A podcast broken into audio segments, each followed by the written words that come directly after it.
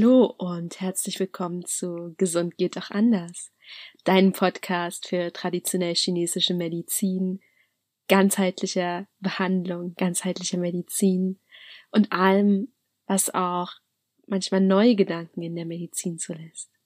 Mein Name ist Janine Berndt, ich bin Akupunkturbegeisterte, Hypnotherapeutin und auf dem Weg zur Fachärztin für Neurologie. Heute möchte ich in eine Reihe starten, die ich mit dieser Folge einleiten möchte. Und zwar stelle ich immer wieder fest in meinem Alltag, dass ich gefragt werde von Bekannten, von Freunden, Herr Janine, ich habe die und die Beschwerden. Kannst du damit Akupunktur überhaupt was machen? Und ich merke, wie viel Unsicherheit auch besteht, was Akupunktur machen kann, bei welchen Beschwerden sie gut helfen kann und was eigentlich zu erwarten ist. Und deswegen möchte ich dir zu verschiedenen Krankheitsbildern nun in der Zukunft Folgen aufnehmen, damit du für dich entscheiden kannst, ob vielleicht bei deinen Beschwerden Akupunktur eine Möglichkeit ist. Heute starte ich mit den Knieschmerzen, weil Knieschmerzen sogar von den, von den gesetzlichen Krankenkassen zum Teil bezahlt werden und wir da in diesem Fall schon ausgehen können, dass da einiges an wissenschaftlicher Evidenz auch da ist. Ich möchte einmal kurz zu den Knieschmerzen aus der westlichen Sicht starten. Grundsätzlich gibt es immer bei Knieschmerzen zwei verschiedene Varianten, wie sie behandelt werden können. Das eine ist natürlich eine Operation, das andere ist ohne Operation. Klingt zwar jetzt auf den ersten Blick sehr, sehr einfach, aber im Groben gesprochen ist es so. Knieschmerzen können aus westlicher Sicht verschiedenste Ursachen haben. Sie können durch Unfälle passiert sein, es können Entzündungen im Kniegelenk sein, dabei auch Entzündungen, die nicht nur das Kniegelenk betreffen, sondern den ganzen Körper. Manchmal ist das dann ein Rheuma, manchmal nennt sich das dann aber auch nur Polyarthrose. Polyarthrose heißt übersetzt so viel wie die, ähm, sagen die Arthrose in verschiedenen Gelenken. Poly steht immer, wenn viele Dinge betroffen sind, als Vorsilbe dabei. Die Knieschmerzen können aber sogenannte degenerative Veränderungen aus westlicher Sicht sein. Das heißt übersetzt Abnutzung. Durch das Alter, ja, so blöd es auch klingt, ich werde jetzt auch langsam immer älter und kann es selber nicht mehr hören. Ja. Aber leider ist es so. durch Fehlbelastung oder durch monotone Belastung. Bei den Knieschmerzen fallen mir zum Beispiel auch sofort die Fliesenleger ein, die sehr, sehr häufig Knieschmerzen haben. Und bei dieser Berufsgruppe ist es ja auch nicht selten sogar der limitierende Faktor, warum der Beruf aufgegeben werden muss. Ich durfte ganz am Anfang meiner Akupunkturtätigkeit mit einer Berufsgruppe bekannt werden, die auch Knieschmerzen hat, und zwar sind das die Kfz-Mechaniker. Da hatte ich gleich, als ich angefangen habe zu akupunktieren, zwei, die zusammen auch noch in einer Schicht gearbeitet haben, beim großen deutschen Autokonzern in der Werkstatt. Und beide hatten nach einem Berufsleben von, ich rechne gerade, ja, 35 Jahren mindestens, Knieschmerzen. Ja, weil halt auch in diesem Beruf viel gekniet wird, viel in die Hocke gegangen wird und da auch wirklich dann Knieschmerzen, Probleme in den Knien entstehen können. Grundsätzlich möchte ich noch einmal zurückgehen, wenn wir das Thema auch westliche Medizin versus ganzheitliche Medizin oder traditionell chinesische Medizin uns ansehen. Jede Therapie hat ihren Platz, jede Therapie hat ihren Sinn. Und die Akupunktur ist eine sehr gute Methode bei Knieschmerzen, wird zum Teil auch von den Krankenkassen bezahlt.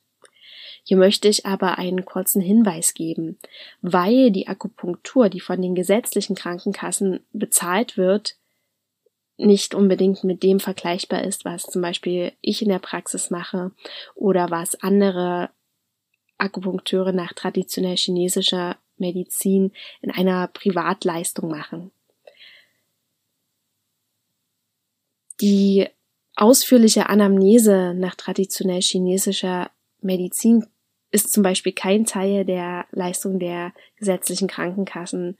Und häufig werden sogenannte Standardpunkte genadelt, wenn man einen Akupunkt nur nach gesetzlicher Krankenkasse bekommt. Das heißt, es gibt so eine Handvoll Standardpunkte, die immer bei Knieschmerzen genadelt werden. Die sind auch bei den meisten Leuten sehr gut hilfreich, aber sie entsprechen nicht dem, was ich persönlich, also aus meiner Erfahrung und auch aus meinem Selbstanspruch mit der Behandlung von Knieschmerzen erreichen möchte. Weil manchmal steckt einfach mehr hinter Knieschmerzen als schlicht und ergreifend das Ab die Abnutzung oder der ja der Gelenkapparat allein. Meistens ist Knieschmerz viel viel mehr und Menschen, die Knieschmerzen haben, haben mehr als nur diese Beschwerden. Ein häufiges Beispiel, vielleicht sogar bei älteren Menschen, sind Knieschmerzen in Kombination mit Schmerzen der Lendenwirbelsäule. Und wenn dann da noch Beschwerden vielleicht bei der Blase dazukommen und beim Wasserlassen, dann klingelt bei mir ein großes Warnschild oder da klingelt die Niere an. Dabei geht es halt nicht nur um die Knieschmerzen, sondern um so viel mehr. Und dann dürfen wir über den Knieschmerz hinaus die Akupunktur auch einsetzen, um zum Beispiel die Niere zu stärken, egal ob es nun das Yin oder das Yang ist.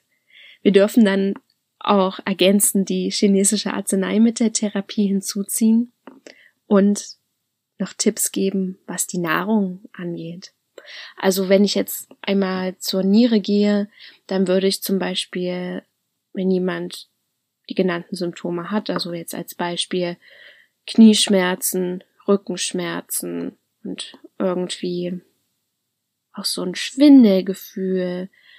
Und beim Wasserlassen klappt's auch nicht so ganz. Na, kann vielleicht sogar das Wasser nicht richtig halten.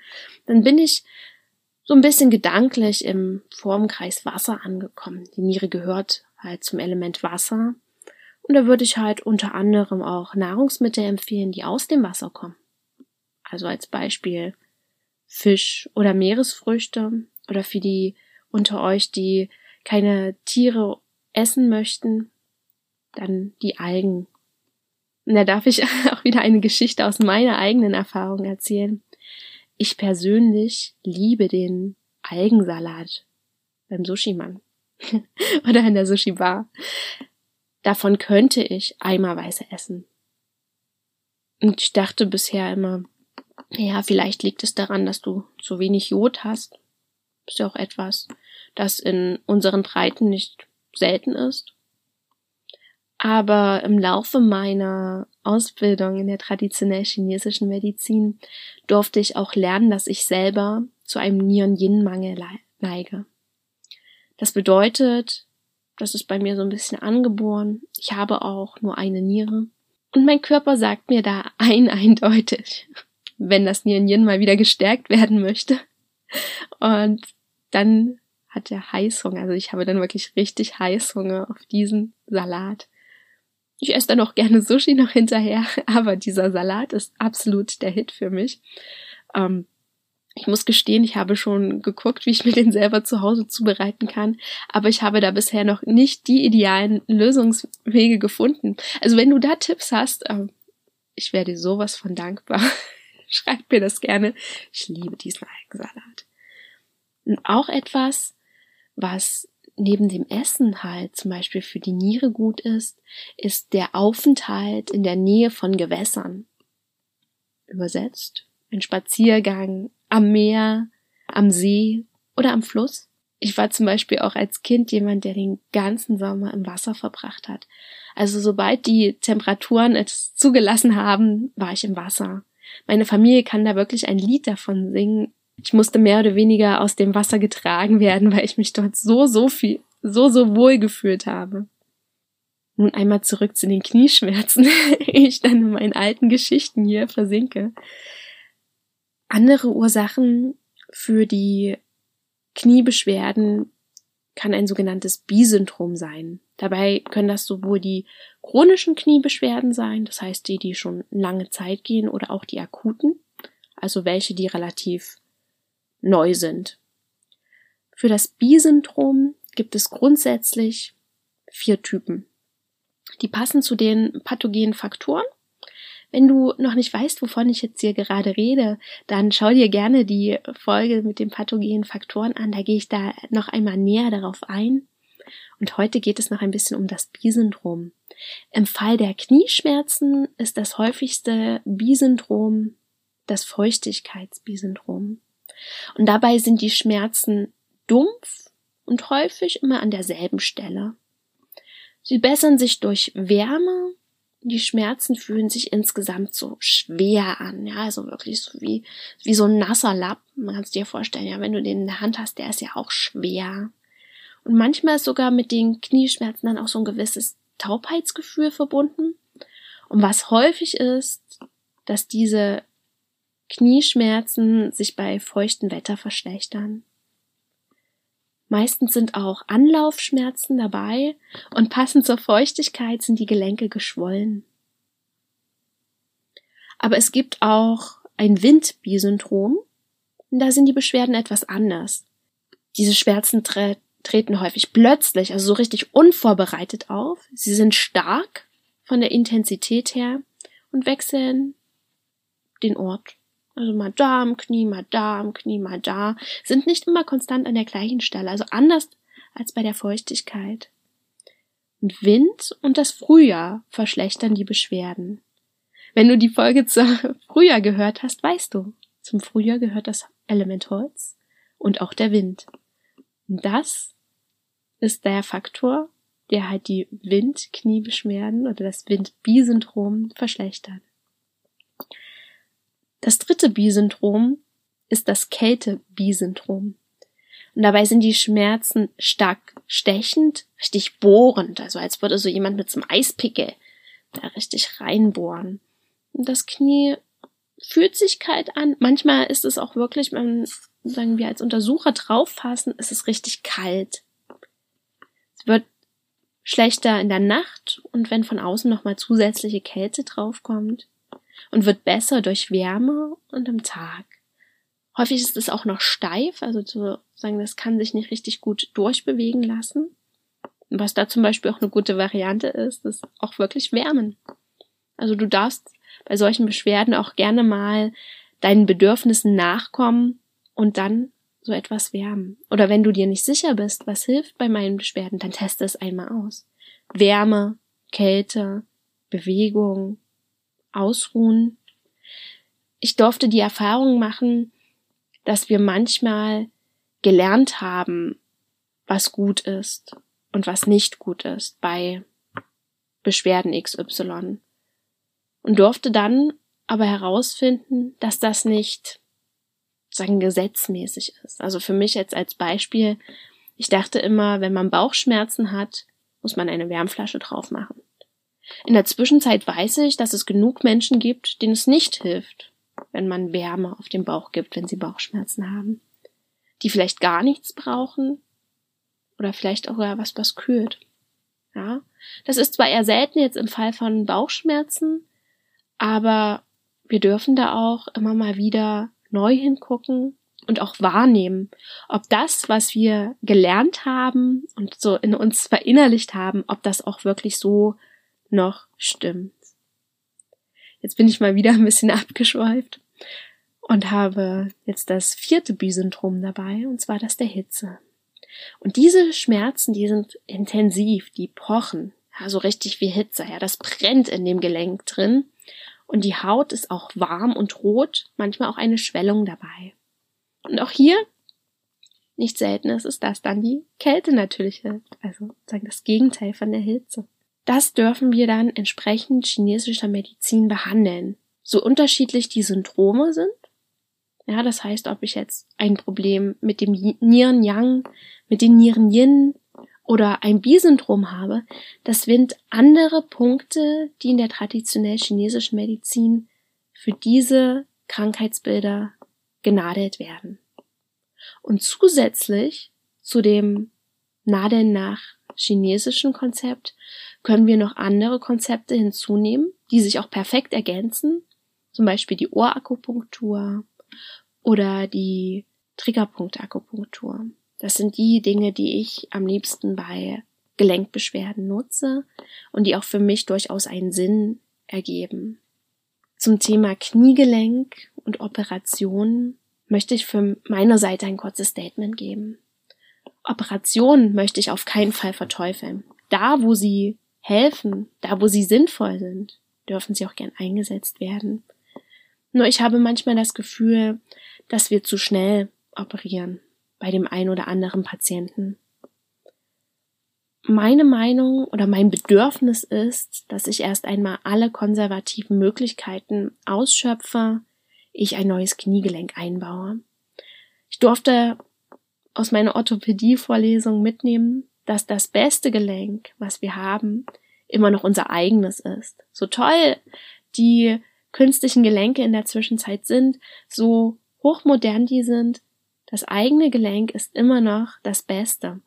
Und wenn wir Möglichkeiten einer konservativen Therapie haben, das heißt also einer nicht operativen Therapie, die gut hilft, dann wäre das aus meiner Sicht immer das, was zu bevorzugen ist.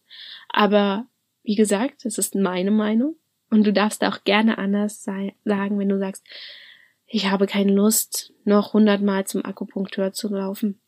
Was ehrlich gesagt gar nicht der Fall ist. Häufig reichen da in regelmäßigen Abständen Sitzungen über sechs bis acht Wochen, sagen wöchentliche Sitzungen.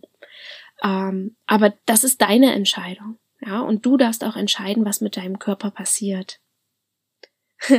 und etwas, was ich während der Vorstellung der verschiedenen Kniebeschwerden vergessen habe, ist ein Bild, was ich so sehr liebe. Also vielleicht hast du es in einer der ersten Folgen schon gehört. Ich liebe die traditionell chinesische Medizin, weil sie so bildlich spricht. Sehr eine Medizin, die nicht auf Forschung, sagen wir, auf Wissenschaftlichkeit großartig entstanden ist, sondern auf Beobachtung. Das, was die Leute gesehen haben, haben sie beschrieben und so haben sie dem die Namen gegeben. Und häufig waren das halt Vergleiche aus der Natur, so ähnlich wie bei den Elementen oder den pathogenen Faktoren, so sind Beschreibungen entstanden. Und es gibt ein bestimmtes Phänomen, das nennt sich Kranichsknie oder auch der Augen des, die Augen des Kniewindes. Und dabei handelt es sich um die Schwellung von einem oder sogar von beiden Kniegelenken und darüber und darunter ist die Muskelmasse schon etwas reduziert, zum Beispiel wenn halt die Muskeln nicht mehr richtig beansprucht werden, weil das Knie geschont ist. Und das ergibt ein Bild, das dem eines Kranichs, also eines Vogels mit langem Bein und diesen Knubbeln im Gelenkbereich sehr ähnelt. Das finde ich so wunderbar, weil sich jeder darunter was vorstellen kann. Jeder, der einmal einen Wasservogel gesehen hat mit diesen langen Stelzen, weiß sofort, was ein Kranichsknie ist, wenn er sich das einmal richtig auf der Zunge zergehen lässt.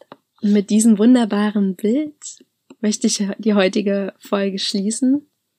Und ich hoffe, du kannst dir jetzt schon einiges mehr vorstellen, was hinter so einer Arbeit nach traditionell chinesischer Medizin alles steckt und wie wir denken, wie wir arbeiten. Ich wollte dir einen Überblick schaffen. Ich hoffe, du findest das genauso faszinierend wie ich. Ja, ich liebe Akupunktur. Ich liebe auch die anderen Heilmittel der traditionell chinesischen Medizin, die alle zusammen zu seinem Behandlungskonzept zusammenfließen können und sich ergänzen dürfen. Und hoffe, dass auch du diesen Vibe so ein bisschen mitnehmen konntest. Wenn dir diese Folge gefallen hat, dann hinterlass gerne eine Bewertung bei Apple Podcasts. Abonniere diesen Kanal und teile ihn auch gerne mit deinen Freunden, mit deinen Bekannten, mit den Leuten, von denen du denkst, dass sie von diesem Podcast profitieren können. Ich möchte, dass noch so viel mehr Menschen von der traditionell chinesischen Medizin oder von anderen ganzheitlichen Ansätzen erfahren können und ihre eigene Gesundheit umso selbstbestimmter in die Hand nehmen können.